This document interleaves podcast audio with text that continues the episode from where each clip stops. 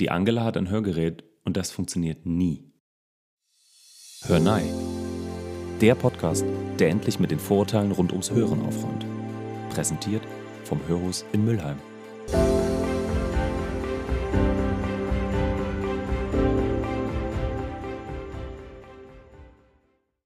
Herzlich willkommen zu einer neuen Episode Hör Nei. Mein Name ist Julia Antkowiak und ich darf wieder Hörakustikmeister Marco Urso als unseren Experten rund ums Hören bei mir begrüßen. Hallo Julia, hallo liebe Zuhörenden. Wir wollen heute so ein bisschen über die Macht der Multiplikatoren bei der Hörgeräteauswahl sprechen. Wir alle wissen, wie wichtig die Rolle des Umfeldes ist, wenn es um gesundheitliche Themen geht, wenn es darum geht, Produktempfehlungen zu bekommen. Und sehr häufig finden wir doch äh, die Problematik vor, dass gerade im Alter vielleicht die Offenheit für Neues und Ungewohntes nicht mehr ganz so ausgeprägt ist und man natürlich sehr, sehr viel auf die Meinung aus dem persönlichen Umfeld gibt und da bleibt natürlich auch das Hören nicht von verschont.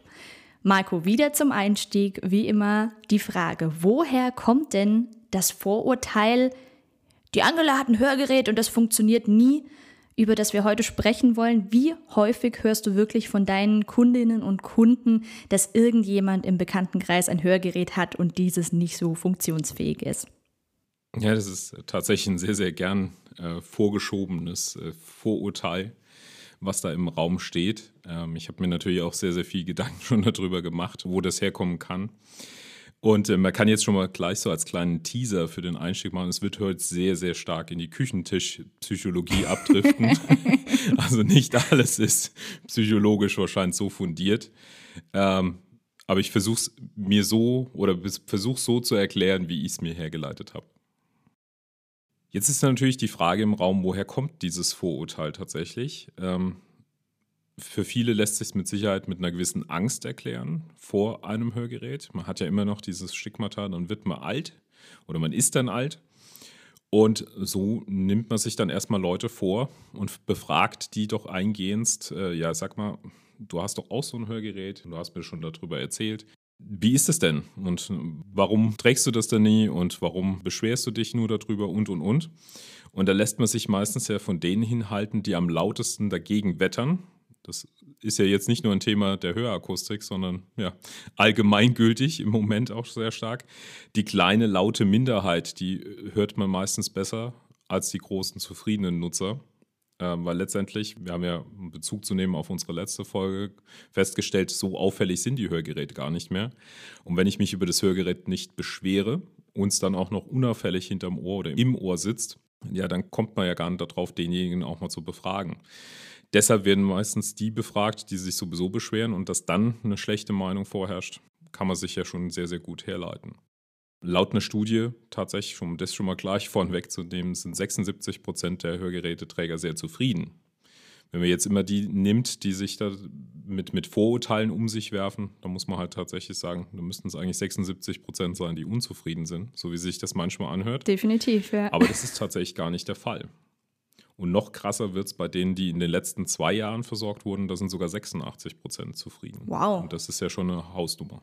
Das ist natürlich eigentlich ein Zeichen dafür, dass dieses Vorurteil, über das wir heute sprechen, wahrscheinlich gar kein Vorurteil mehr ist. Was meinen denn die AnwenderInnen tatsächlich, wenn sie dann sagen, ach, mein Gerät funktioniert eh nicht? Gibt es da wirklich ein Problem mit dem Gerät? Liegt es eher an der Anwendung? Woher kommt tatsächlich diese Feststellung, dass das Gerät nicht funktionieren würde? Also ich glaube, das ist tatsächlich eine Mischung aus vielen Faktoren die da mit reinspielt. Ähm, von vornherein ist es meistens natürlich diese, dieser Gedanken, den viele haben. Man nutzt das Hörgerät ähnlich einer Lesebrille, nur in den Situationen, in denen man es braucht. Jetzt ist das natürlich ein Ansatz, den man verfolgen kann. Der funktioniert leider nur beim Ohr nicht so, weil das Ohr nicht ganz so gnädig ist wie, wie die Augen. Jetzt sorry an alle Optiker, die, die mich jetzt wahrscheinlich verfluchen. Aber wir machen es uns heute jetzt mal relativ leicht und fokussieren wirklich nur das Auditive. Und da ist es halt so, das Ohr lebt von Impulsen. Und bleiben die aus, dann beginnt unser Hörzentrum im Gehirn einfach Sachen zu vergessen. Dadurch ist es natürlich sehr, sehr schwierig, wenn ich jetzt ein Hörgerät aufziehe in einer Situation, wo es sehr laut ist, dann prasseln auf mich so viele Eindrücke ein Und die zu selektieren wird natürlich sehr, sehr schwierig. Ergo, es braucht einfach die Übung und die Routine, mit dem Hörgerät umzugehen. Ich glaube auch, dass es wahnsinnig viel Geduld benötigt, sich mit einem neuen Hörsystem dann auseinanderzusetzen, sich daran zu gewöhnen. Und ich glaube, gerade im Alter, wo man vielleicht auch nicht mehr so geduldig ist, ja, und vielleicht manchmal auch dann sofort Ergebnisse sehen möchte und ähm, ohne da jetzt irgendwie zu sehr in die Vorurteile-Kiste zu greifen, weil wir ja hier äh, ein Format sind, das bewusst mit Vorurteilen aufräumen möchte. Aber ich nehme sehr häufig auch wahr, dass man ja im Alter nicht nur ungeduldiger ist, sondern auch einfach ein bisschen sturer ist und dann auf seiner Meinung, wenn man einmal schlechte Erfahrungen gemacht hat, auch beharrt. Weitere Gründe können sein, dass die Einstellung, die im Hörsystem hinterlegt ist, vielleicht gar nicht so gut ist, das heißt im Endeffekt, dass der Akustiker da vielleicht auch nochmal drüber schauen sollte, damit die Gewöhnung besser stattfinden kann.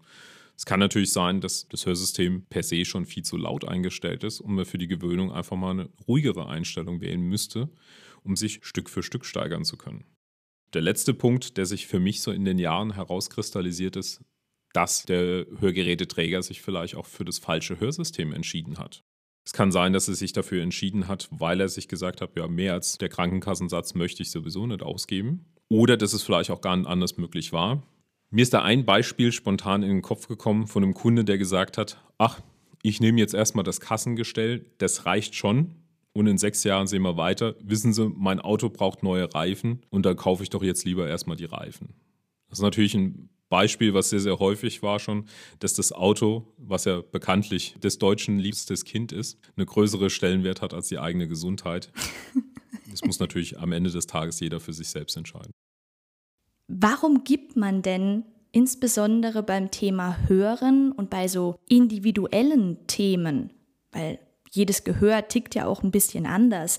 Warum gibt man da überhaupt so viel auf die Meinung von anderen, wenn es doch so ein hochindividuelles Thema ist und bei jedem theoretisch auch ein anderes Hörsystem in Frage kommen könnte?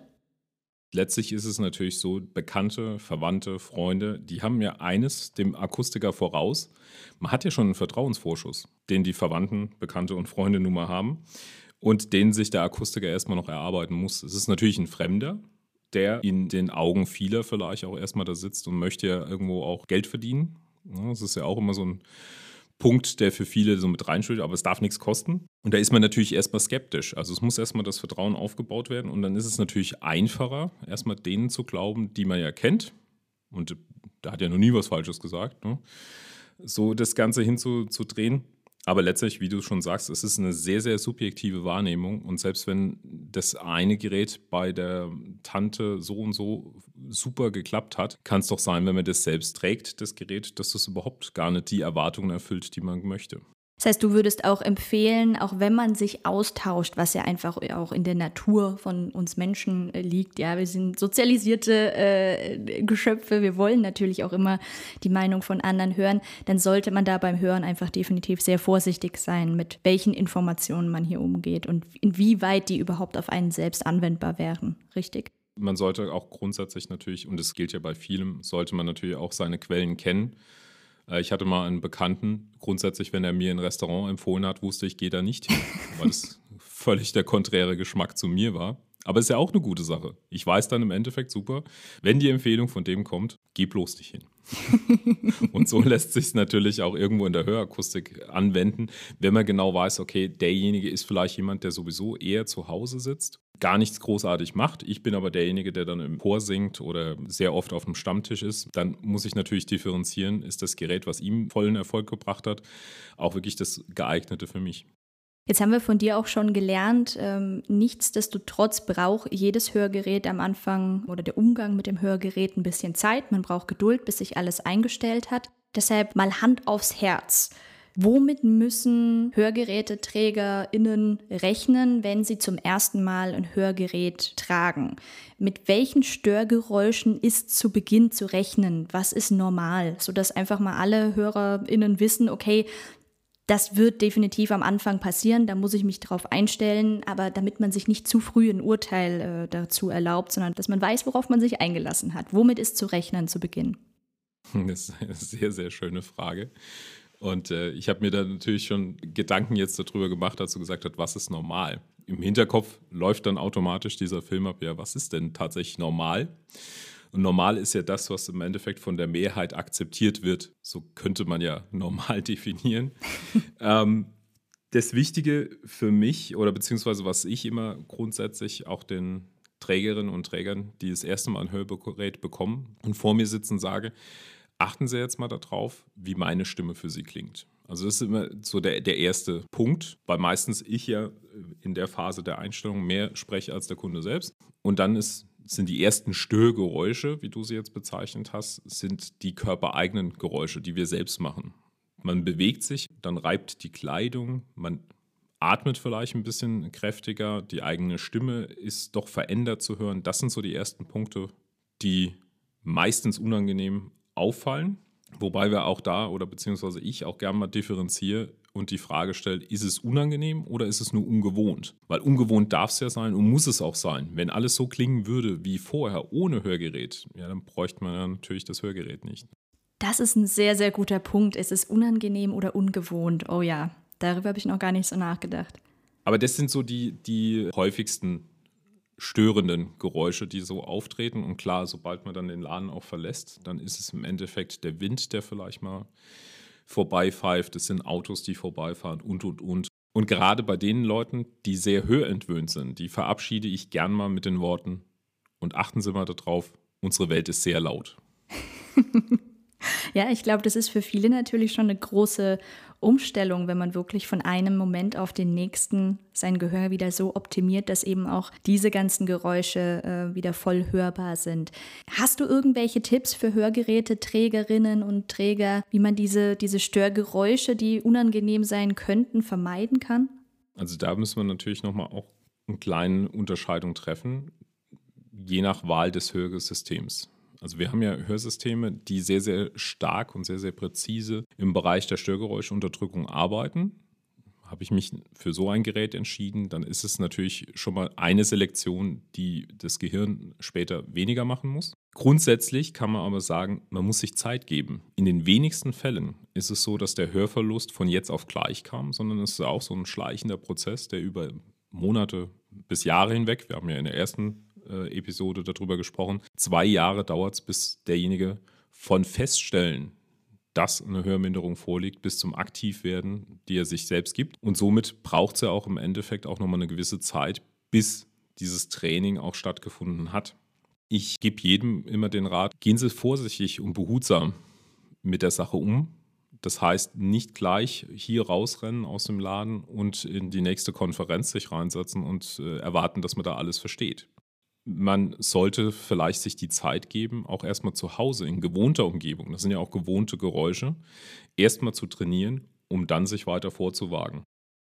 Ich vergleiche das auch gern mit dem, mit dem Marathonlauf. Wenn ich mir Sportschuhe kaufe, stelle die zu Hause hin. Dann kann ja am nächsten Tag nicht gleich einen Marathon laufen, beziehungsweise die wenigsten können das aus dem Stand, einfach mal so einen Marathon laufen.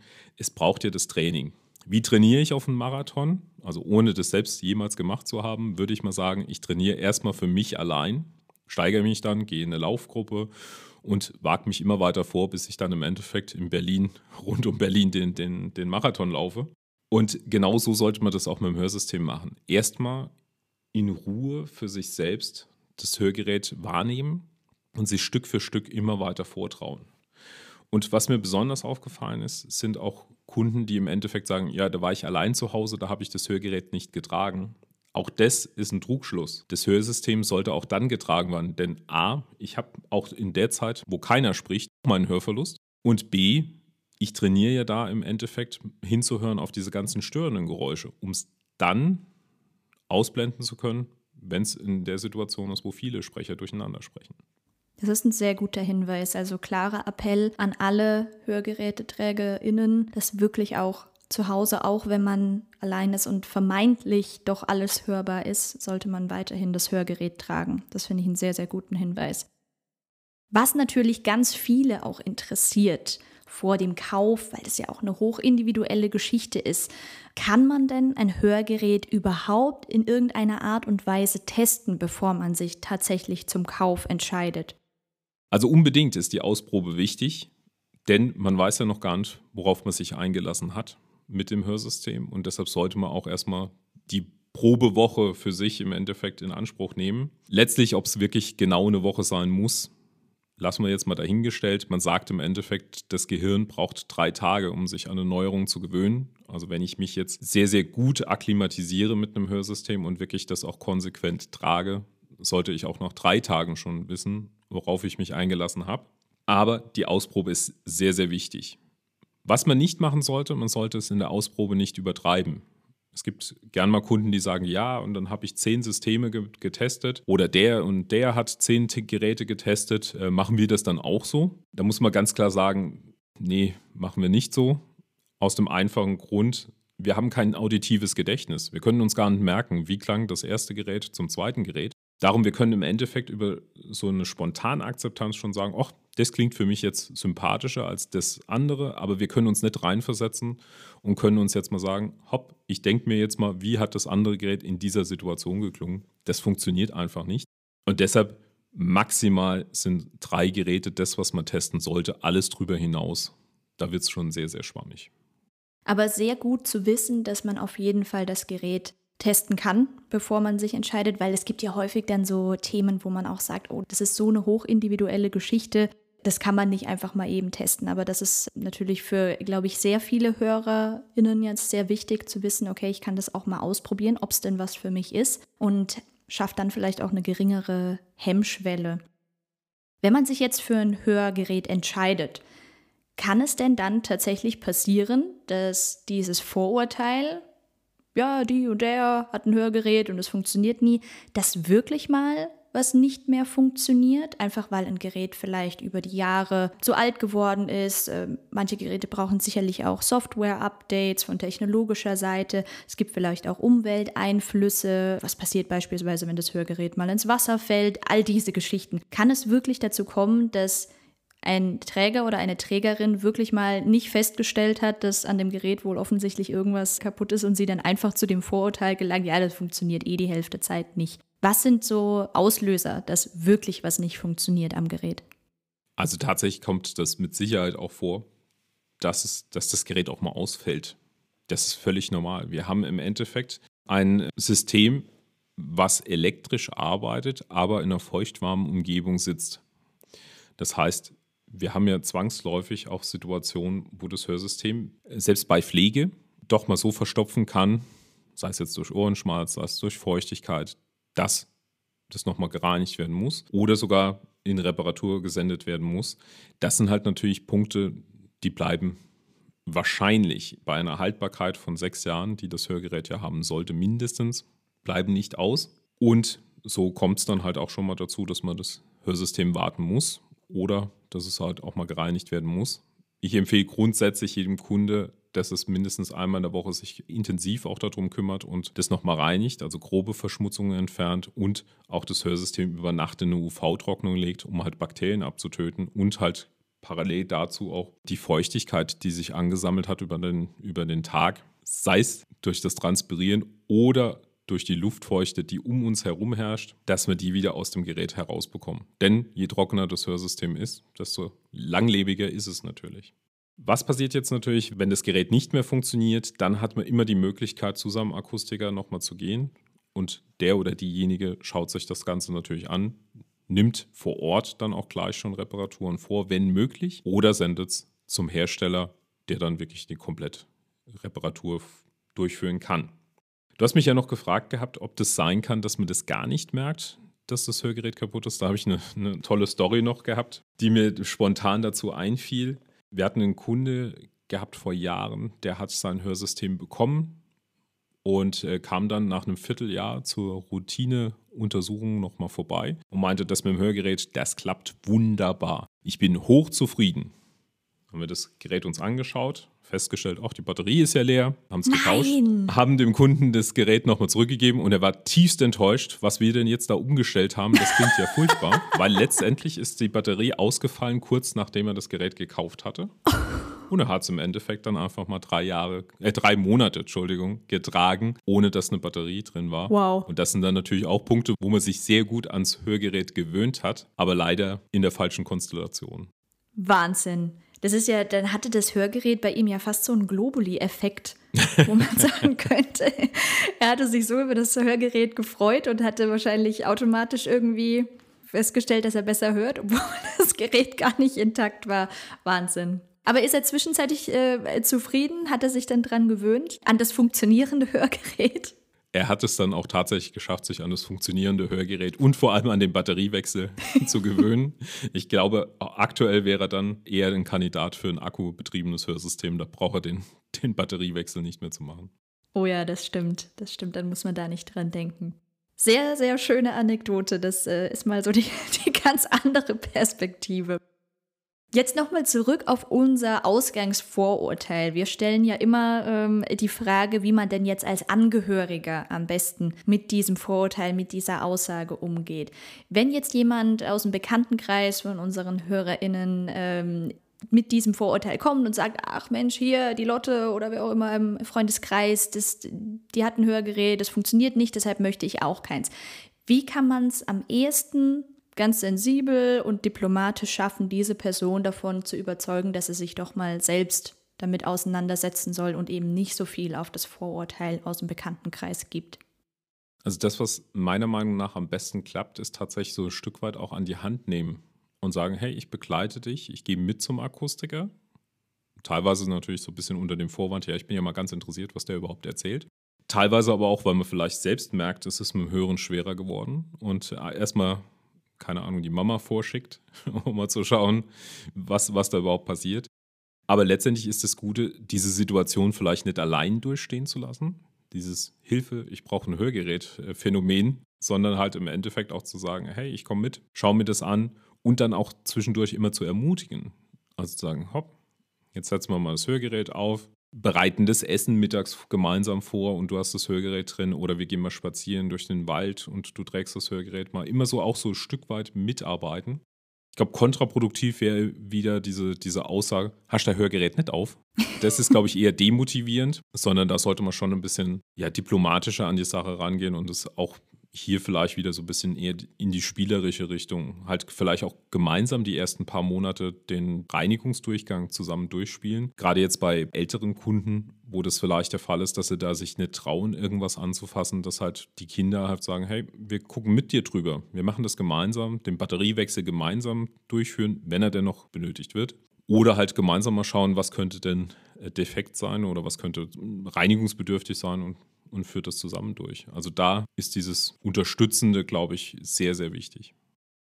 Wir haben jetzt heute gelernt, dass das Vorurteil, dass das Hörgerät nicht funktioniert, ganz viele unterschiedliche Gründe haben kann. Aber wir haben auch gelernt, und das fand ich besonders spannend, dass dieses Vorurteil zwar populär ist, aber gar nicht bestätigt, was die Zahlen eigentlich aussagen, nämlich dass ein sehr, sehr hoher Anteil der Hörgeräteträgerinnen sehr zufrieden ist mit dem Hörgerät. Das war die heutige Episode von Hörnei. Ich hoffe, es war für alle HörerInnen wieder sehr informativ. Wir haben heute, glaube ich, sehr viele interessante Anekdoten, Marco, auch aus deinem Alltag wieder mitbekommen. Und jeder kann sich jetzt ein besseres Bild darüber machen, wie er mit dem Vorurteil, dass das Hörgerät nicht funktioniert, umgehen sollte. In der nächsten Episode geht es um das Vorurteil, dass viele mit dem Argument kommen, ah, Hörgerät, ich bräuchte eigentlich eher was für die Augen.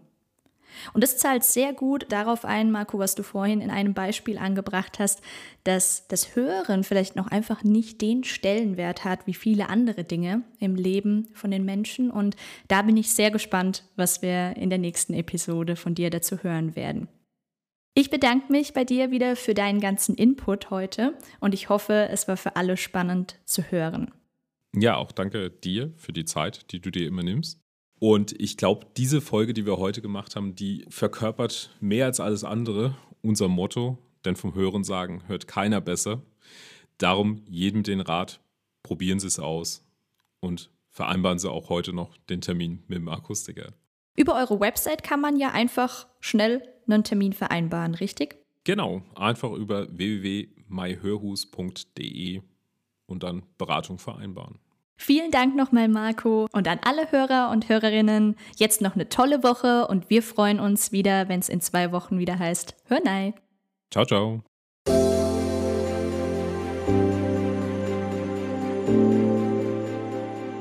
Denn vom Hörensagen hört keiner besser.